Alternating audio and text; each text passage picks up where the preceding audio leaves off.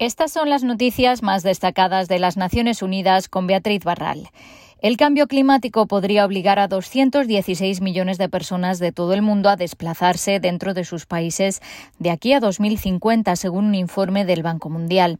Ya en 2030 podrían generarse zonas críticas de migración interna debido al clima y estas se seguirán ampliando e e intensificando hasta 2050. En el reporte también se explica que con medidas rápidas y concertadas para reducir las emisiones mundiales y respaldar un desarrollo verde, inclusivo y resiliente, se podría reducir la escala de la migración por cuestiones climáticas hasta en un 80%.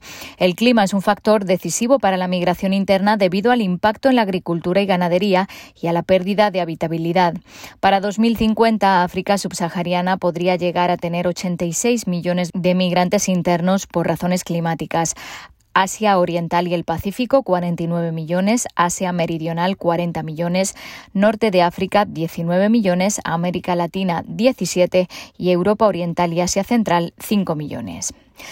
La oficina en México de la Alta Comisionada para los Derechos Humanos condena los asesinatos de los defensores Rodrigo Morales Vázquez y Alejandro García Zagal ocurridos en Cuernavaca, en Morelos, la semana pasada y pide una investigación exhaustiva.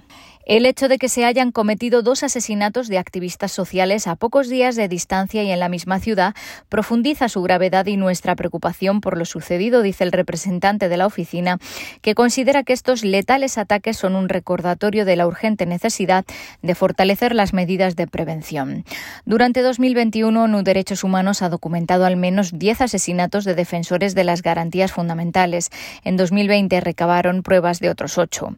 Rodrigo Morales Vázquez había participado en las movilizaciones contra el relleno sanitario de Loma de Mejía debido a su posible impacto ambiental. Alejandro García Zagal había denunciado recientemente deficiencias en el servicio de agua potable.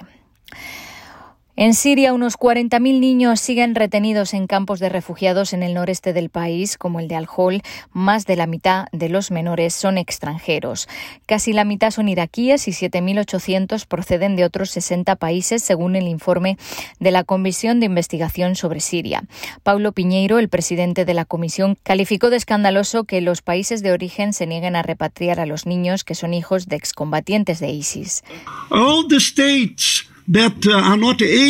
Los países que no repatrian a los niños y continúan tolerando estos abusos son responsables, dijo Piñeiro. La mayoría son menores de 12 años, nadie les acusa de delitos y sin embargo desde hace más de dos años están retenidos en condiciones espantosas, privados de su derecho a la educación, al juego y a una atención sanitaria adecuada. Hani Megali es uno de los miembros de la comisión. 30 months, two and a half years son 30 meses, dos años y medio en esta situación y creo que la mayoría estamos de acuerdo en que deberían ir a sus países y las madres deberían ser repatriadas con los niños.